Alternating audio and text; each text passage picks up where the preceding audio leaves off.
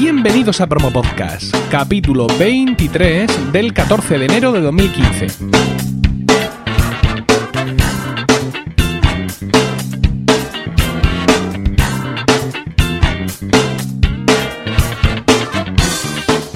Muy buenas, mi nombre es Emilcar y esto es Promo Podcast, un podcast ciertamente inusual, porque en el feed alternamos promos puras y duras de diversos podcasts con estos episodios del podcast en sí, donde vamos a hablar de podcasting, porque no hay nada que le guste más a un podcaster que hablar de podcasting.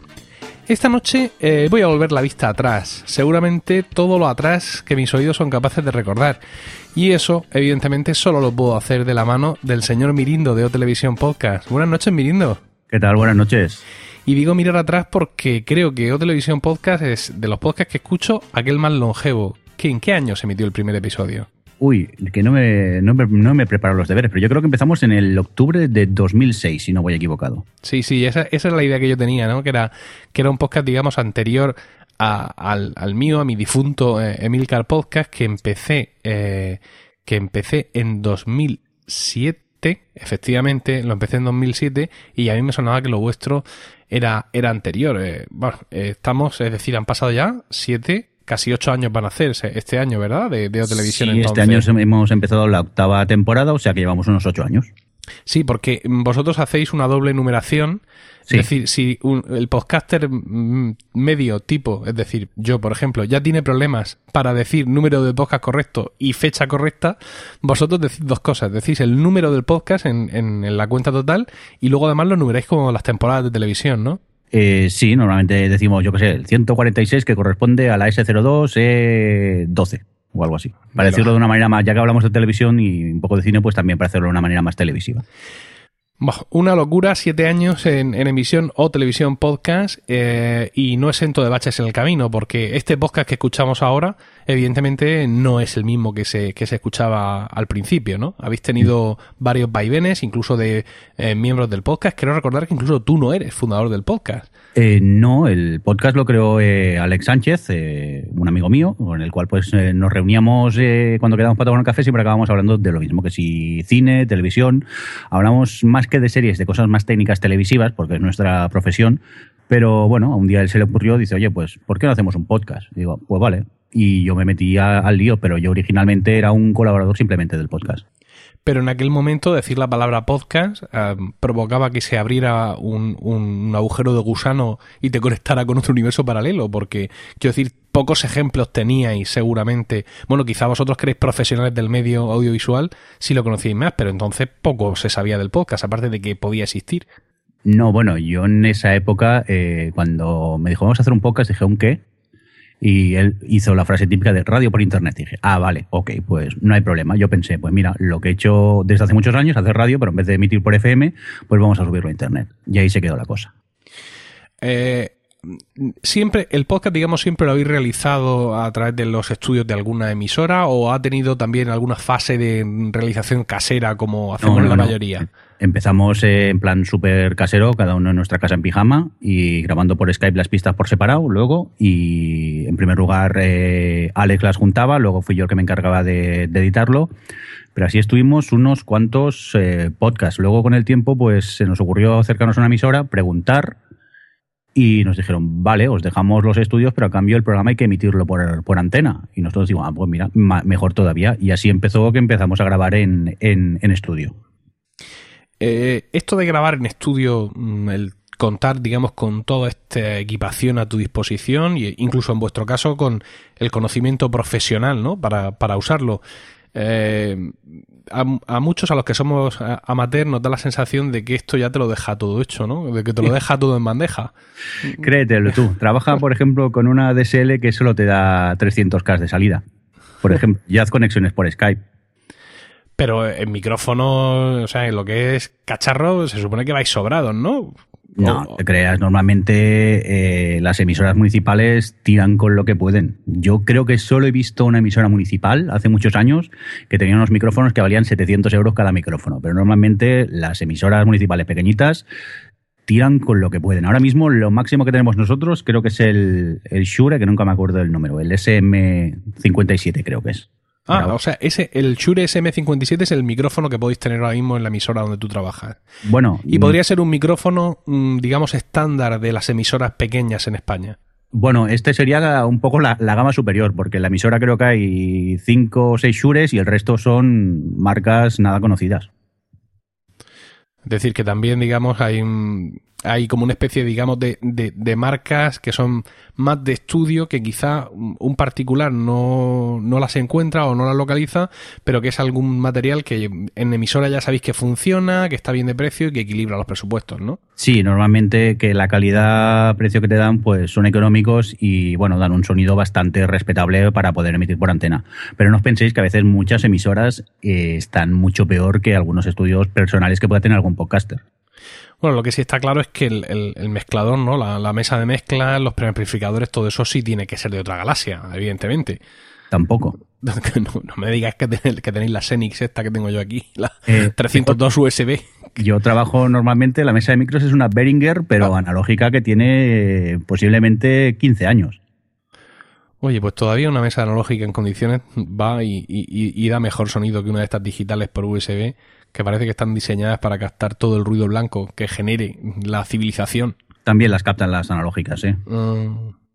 bueno, pues se nos está cayendo un mito en picado. Es decir, que evidentemente no el contar con un equipamiento, digamos, eh, entre comillas, despampanante, aunque ya nos dices que no lo es, pues te puedo asegurar. Es decir, un podcast vive y se mantiene siete años porque hay mucho curro detrás, porque habéis pasado por vuestros baches, habéis tenido muchas épocas y, ahí seguir, ¿no? Con una periodicidad más o menos, más o menos estable, con una plantilla, mm, mm, no vamos a decir ya nueva, ¿no? Pero sí, digamos que lleva, ¿cuánto lleváis de trayectoria ahora mismo? ¿Dos, tres años? Eh, con el nuevo equipo, espera, que me ha abierto el Excel donde lo pone todo. Creo que Alex empezó en la no, en la sexta temporada. y, hace tres años ya. Ajá, fantástico. En, en todo este tiempo, mm, quiero decir, tú has pasado por, por, todas las fases, digamos, del podcasting eh, amateur español, de, digamos, de, de, la esquina de Internet que tú y yo conocemos, ¿no? Eh, habrás visto el auge de los podcasts tecnológicos, habrás visto el auge de los podcasts de cine, habrás visto el auge de los podcasts de series, ahora estarás viendo mm, otro tipo de cosas. Mm, ¿Cómo se ve todo en perspectiva? Es decir, ¿E-, ¿Eres capaz de mm, ahora mismo de unir los puntos hacia adelante, de saber cuál va a ser la siguiente moda o cómo vamos a sobrevivir a ella? O, mm. Mm, o, digamos, o, permaneces ajeno a todo esto y es precisamente el estar ajeno lo que asegura la supervivencia y estabilidad del podcast, ¿no? El no perder los nervios. Yo, si te soy sincero, no tengo mucha idea de qué es lo que está ahora de moda en el tema de, de podcast, principalmente porque yo trabajo en una emisora de radio eh, hago programas cada día y llega un momento que me saturo de escuchar cosas y entonces soy muy selectivo a la, hora de escuchar eh, podcast y tampoco me rijo mucho por... A veces ves en Twitter, oye, escucharos este podcast que es la hostia. A mí me da pereza a veces, incluso aunque te lo recomiendo mucha gente, ponerme a ello pues quizá por la temática, porque ya mm, discrimino digo, no me interesa. Entonces voy bastante a, mi ritmo y a, mis gustos, pero no tengo ni idea de lo que puede estar ahora de moda o lo que dices tú de haber vivido la época de los podcasts tecnológicos, los de cine y televisión o, otros. Eh, cuando tú eliges un podcast para escuchar, eh, evidentemente, aparte de la, de la, digamos, de la temática que te pueda interesar, ¿Hay algo que te motive detrás? Es decir, ¿hay un trasfondo em, técnico de ese podcast que te haga, que te llame, que te llame, digamos, se despierta en ti el profesional? Por ejemplo, quiero escuchar Serial, este podcast americano tan famoso, porque es una producción mm, auditiva de narices, esto es un pedazo de documental, es un... No sé, el formato... ¿El, formato te llama la atención o cuando tú afrentas el podcasting como oyente vas a puro ocio? Voy principalmente a puro ocio. Sí que es verdad que eh, Serial, que ahora creo que hoy he empezado el episodio número 10, que voy a mi, a mi ritmo, principalmente porque el inglés que hablan a veces tiene que estar muy atento y es el podcast que utilizo para andar. Y últimamente ando poco, o sea que voy a mi ritmo. Pero sí que es verdad que voy más al tema de entretenimiento, que me entretengan. Eso sí, que tenga una mínima calidad de sonido, porque principalmente escucho podcast mientras conduzco y me pone muy nervioso tener que ir subiendo y bajando el volumen o estar allí súper atento a ver lo que dicen porque no lo entiendo, principalmente porque voy conduciendo y hay que estar un poco atento a la carretera. Y luego eso, sí que es verdad que cuando ando es distinto, me puedo poner podcast que la calidad sea un poco peor, pero sí que intento que tengan una buena calidad y principalmente que me interese lo que me están contando. Porque esto condena el podcast realmente. Yo lo, he hablado algunas veces con, con gente que empieza ahora eh, yo, yo, no opino, como algunos compañeros de, de, podcasting, que se puede empezar de cualquier manera, ¿no? De que puedes coger cualquier micro de 2 euros o cualquier micro auricular y empezar, porque son muchos los podcasts que yo he dejado de escuchar porque no se escuchaban razonablemente bien y sobre todo son muchísimos los podcasts que he escuchado que la gente deja de atender precisamente eh, por ese motivo. Y uno de los factores es el que tú dices. Es decir, eh, el podcast nos acompaña en, muchas de las circunstancias o momentos, vamos a decir, rutinarios del día, ¿no? En tu caso es andar, otra gente corriendo y otra gente en el coche, mucha gente sobre todo que pasa en el coche más tiempo del que le gustaría. Y si alguien se está grabando un podcast y no tiene la calidad necesaria o el volumen necesario para escucharlo en el coche, pues, uh, pues evidentemente eh, queda, queda descartado de, de primeras, ¿no? Y eso es algo que, que realmente está ahí. Aquellos que empiezan, desde mi punto de vista, aquí estoy editorializando en mi propio podcast, pero desde mi punto de vista se tendría que tener muy en cuenta, ¿no? Que, que, que ese tema está ahí y hay que, tener, hay que tenerlo en cuenta. Hay una calidad mínima no es, no es solo el, contenido lo importante, sobre todo porque el podcasting está muy maduro, ¿no? Tú mismo lo has dicho, que hay radios municipales que pueden tener un equipamiento de, audio inferior al que algunos podemos tener en, en casa. No en, mi, no en mi caso, evidentemente. Pero, y por cierto, no es el tuyo. Tú ahora mismo estás, estás en casa. ¿Con qué estás grabando? Eh, tú sabes la frase esa de en casa del herrero cuchillo de palo, ¿no? Sí. Pues yo ahora mismo estoy eh, con la mesa de mezclas que nos dieron en las JPod, la Xenix está 302, la USB, cuando ganamos en Sevilla. La misma que tengo yo. La misma que tienes tú, que esa va muy bien para hacer estas cosillas. Fantástica. el micro, sí que tengo un micro un poco más bueno, que es un Audio Técnica, el P48, si mal no recuerdo. El P48. Mira, es que estoy. Yo tengo. Mis micros son eh, regulares tirando malos. Yo tengo los Behringer, estos de la, de la caja de tres y luego el, el, otro, el 1800 o algo así, que es un poquito mejor. Y estoy detrás de comprarme un buen micro, ¿no? Es decir, de, de realmente eh, emplear dinero en eso y estoy buscando pistas. El Shure, este SM57 del que, del que me hablas, eh, muchos lo ponen como bueno para podcasting, aunque no especialmente diseñado para voz. Y me interesa mucho este, este Audio Técnica P48 que acabas de mencionar, no lo, no lo había escuchado todavía. ¿Este se vende aquí en España? Porque a veces los de audiotécnica... Sí, sí, este lo... Bueno, me lo trajo un amigo, pero que él se dedica a distribuir esas cosas, pero sí, sí, se vende aquí en, España. Bueno, pues lo añado a mi lista de... Para micros yo te recomiendo en 9 decibelios. Ajá. Eh, recomiendan uno que es eh, USB y XLR también. Sí. Que, calidad-precio, eh, estuve oyendo las pruebas que hacía el, el compañero, es que no me acuerdo cómo se llama el chico de 9 decibelios. Sí. Soy un desastre para los nombres. Bueno, pues eso, las pruebas que hacía daban bastante calidad por el precio que tenía el micro. Sí, lo que pasa es que, mm, evidentemente, ese es un micro que creo que sale ahora mismo, está en 50 dólares o algo así. Y eh, yo, digamos que he buscado, no es que desprecie ese micro, de hecho, lo, he, lo he visto en, en, en, directo, es decir, lo, he podido comprobar porque me espanar Miguel Espada de, de, los podcasts por momentos. Eh, tiene, tiene uno y lo hemos, y he estado con él, lo he visto en acción, lo hemos probado incluso con, con un, con un iPhone, conectado directamente a un iPhone. Efectivamente, este, este, este micrófono, desde que lo, recomendó David Arribas ahí en 9 decibelios, se ha hecho súper popular, pero digamos que yo buscaba en estos momentos que puedo, que tengo ahí un presupuesto, digamos, gastar un poco más de dinero, ¿no? Es decir, no, no quedarme en un micrófono que esté bien en relación calidad-precio, sino realmente ir a, a emplear algo más de dinero y comprarme un micrófono digamos ya que me vaya a durar bastante, que, que tenga su espectro, en fin, una cosa un poco seria. Sobre todo, mirando porque yo tengo una voz muy bonita, aunque eso, aunque eso no trasciende. Creo que estos micrófonos están eh, evitando que el, oyente contacte con la hermosura de mi voz. En eso estoy de acuerdo. Un buen micro te puede hacer cambiar mucho la, voz. Otra cuestión que quería eh, tratar contigo. Y es que también en todos estos años eh, de, vida de televisión podcast, seguramente has podido, quizás, no sé si esto te preocupa, mm, conocer la repercusión mm, que ha tenido iTunes en eh, la audiencia de tu podcast o en la popularidad de tu podcast. Es decir, no sé en cuántas ocasiones vosotros habéis aparecido en las listas de iTunes, arriba, abajo, como destacados, como no destacados. No sé si te ha preocupado eso o si has podido decir, pues mira, sí, esto nos ha venido muy bien, estuvimos en nuevo y destacado, noté una subida de la audiencia, noté una subida del feedback, por ejemplo. ¿Has notado tú o te ha preocupado notar algún tipo de repercusión de lo que de cómo puede aparecer tu podcast en iTunes en los números reales de, audiencia? Eh, nos ha favorecido muchísimo. Nosotros tuvimos la fortuna de entrar eh, a los pocos episodios en, iTunes y eso empezó a subir bastante las descargas. Sí que en los primeros años tampoco tanta gente escuchaba podcast, no se podía comparar a las descargas que podemos tener hoy en día, pero siempre ha ido bien. Afortunadamente siempre estamos en las listas en la categoría de cine televisión en puestos elevados, eso te da visibilidad puntualmente también algunas veces nos han puesto el banner allí grande y claro, cuando ves esto hasta lloras de emoción casi, dices, mira, qué bonito, algo que no deja de ser un hobby para ti, que quede allí representado en, iTunes, que es un portal para que mucha gente eh, acceda al mundo del podcast, pues oye, mola mucho y te llena de orgullo. iTunes es, es un arcano para, para, la mayoría de los mortales, es decir, realmente no, no hemos alcanzado, con quien yo he hablado, no hemos alcanzado a saber eh, cómo funcionan esos rankings, eh, cómo funciona mm, qué tienes que hacer para estar destacado, qué niveles de calidad te exigen. Lo único que sabemos realmente es que tu carátula tiene que cumplir los mínimos, ¿no? De tamaño de que, que indica Apple, que ahora mismo es 1048 por 1048 y si tu carátula no guarda esa, digamos, esa, esos requerimientos mínimos, olvídate de cualquier cosa, ¿no?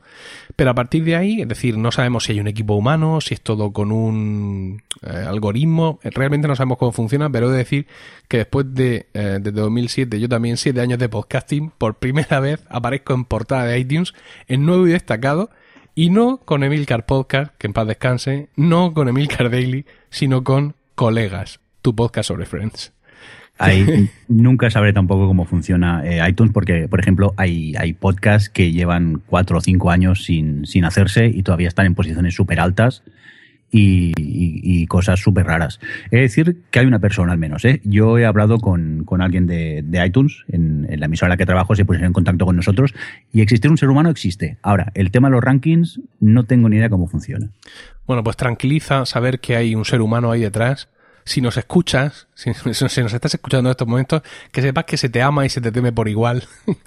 y, ponte en contacto con nosotros y, derrama tu sabiduría sobre nosotros, porque de verdad yo creo que esto, esta duda me la voy a llevar a la, tumba dentro de espero muchísimos años. El único problema es que no habla español, solo habla inglés. Bueno, haremos el esfuerzo, creo yo.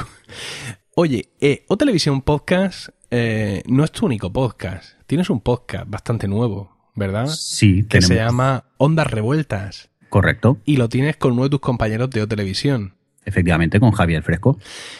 Mm, yo he estado pensando mientras hacía las notas al programa de qué manera presentar Ondas Revueltas y he desistido. ¿Tú lo conseguirías? ¿Conseguirías presentar Ondas Revueltas para aquel oyente que nos está escuchando y no lo ha escuchado nunca?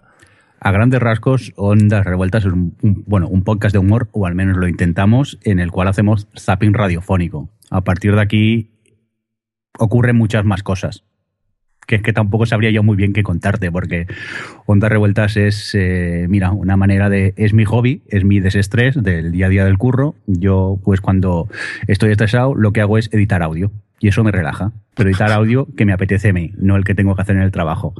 Y entonces pues me pongo, con Javi quedamos, se nos ocurren ideas locas, las grabamos y luego las montamos y sale Ondas Revueltas.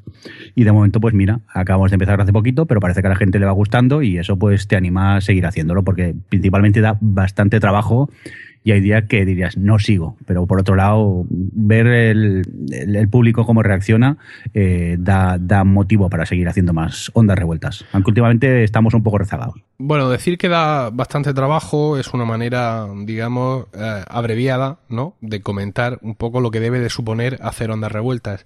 El último episodio del podcast, que he reescuchado felizmente esta mañana, el número 8, en los primeros cinco minutos de podcast hay más trabajo de edición del que yo he hecho en mis siete años de carrera. eso, es así, o sea, eso es así. Es un podcast, es una, es una, una orgía de, edición, de ingenio, de guion, es decir, cualquier palabra que estemos diciendo ahora mismo sobre ondas revueltas, eh, está mal dicha porque mm, os hace estar más lejos de escucharlo. Es decir, este, este podcast, este promo podcast tendría, tiene que acabar lo antes posible para que podáis ir a escuchar Ondas Revueltas. Y este tema de la edición me lleva inevitablemente a, a, las últimas jornadas de podcasting, en el seno de las cuales se eh, entregaron los últimos premios de la Asociación Podcast. Sí. Eh, yo estaba en el jurado del premio de edición y O Televisión Podcast era uno de los nominados. Los miembros del jurado decidimos en ese momento declararlo desierto. eh, que fue una decisión que evidentemente pues muchos de los nominados no compartisteis.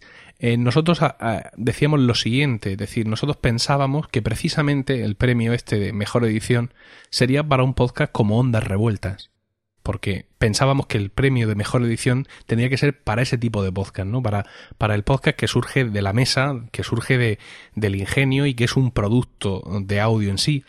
Y que el premio de mejor edición no debía premiar, digamos, la simple o mera pulcritud, aunque esto de simple o mera, digamos que sea una manera muy... Mm, muy resumida de, de, explicar el trabajo que muchos podcasts siguen haciendo, aunque no se note. Tú que estás ahí, digamos que has sufrido esto, ¿no? Que has sufrido el, eh, que sufres esto todos los días porque tu edición es muy trabajosa, pero mucha de esa edición no se ve. ¿Cómo, cómo crees que la asociación podría mm, premiar esto? ¿O cómo podríamos reconocer ese trabajo que en definitiva no se ve? Porque que Ondas Revueltas es un podcast muy currado en edición, eh, es evidente, ¿no? Pero que nadie sabe, por ejemplo, si este podcast que estáis escuchando ahora mismo, este promo podcast, resulta que fue un desastre, Skype se cortó mil veces, había muchísimo ruido y yo soy un puto mago, perdonad la palabra, y os he dado este producto brillante al oído. ¿Cómo, cómo, cómo podemos reconocer ese trabajo que, hacéis muchos?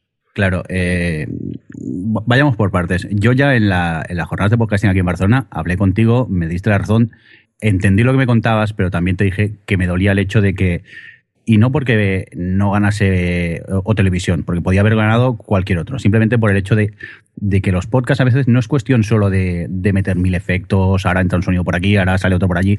A veces es lo que dices tú, nosotros con la DSL que tenemos, ahora afortunadamente tenemos fibra y la cosa ha mejorado, pero en la temporada anterior podíamos tener 14, 15 caídas del Skype. Y eso nadie, yo creo, me gustaría pensar, como técnico que he montado el programa, que nadie se daba cuenta de eso.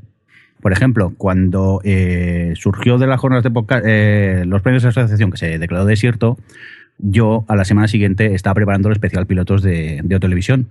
El especial pilotos, la gente me manda cortes de voz, los graba como puede. Hay gente que tiene equipo, hay gente que no. Yo me dedico a pulir cada corte, le meto unos efectillos para entrar. Y por un corte que a lo mejor dura 40 segundos, yo puedo estar 10, eh, 15 minutos preparando este corte y son 20 o 30 cortes. Luego también eh, el OTV tiene sus sintonías. En, en, algunas incluso nos atrevemos a cantar. Y esas sintonías pues tienen su curro con el Logic, porque pueden ser, y más teniendo en cuenta que ni Javi ni yo que las hacemos tenemos ni idea de música. Porque es un, un poco eh, prueba, acierto y error. Digo, a ver si pongo esto a ver cómo suena o no, pues voy a probar otro sonido a ver cómo suena. Y eso, claro, también es un curro. Y cuando declaráis el premio desierto, pues a mí, sinceramente, me, dolió el tema. Luego, tú me lo contaste y tienes razón. Quizá los podcasts eh, deberían ser podcasts, como dices tú, mucha, mucha, edición, o por ejemplo, eh, los amigos de Agencia ROM, que también tienen mucha edición. Pero claro, ¿cómo llegamos a ese punto? Quizá deberíamos plantearnos, los miembros de la asociación, escoger un jurado que directamente escoja a los finalistas y quizá luego otro jurado vote por uno de los ganadores. Porque si no pasará lo que pasó este año, que la gente vota a sus podcasts favoritos. Y eso mm. es lo que creo que pasa cada año. No, no, votaron eh, en, la, fase de nominación Emil Cardelli, que es un podcast que grabo en el teléfono, con el micro tal y no sé qué, sí, muy bien, pero lo grabo en el teléfono, era el podcast más votado en la fase de nominación. Es decir, es, eh, Emil Cardelli no, no fue, digamos, finalista porque yo era miembro del jurado y automáticamente el podcast evidentemente quedaba descartado, ¿no?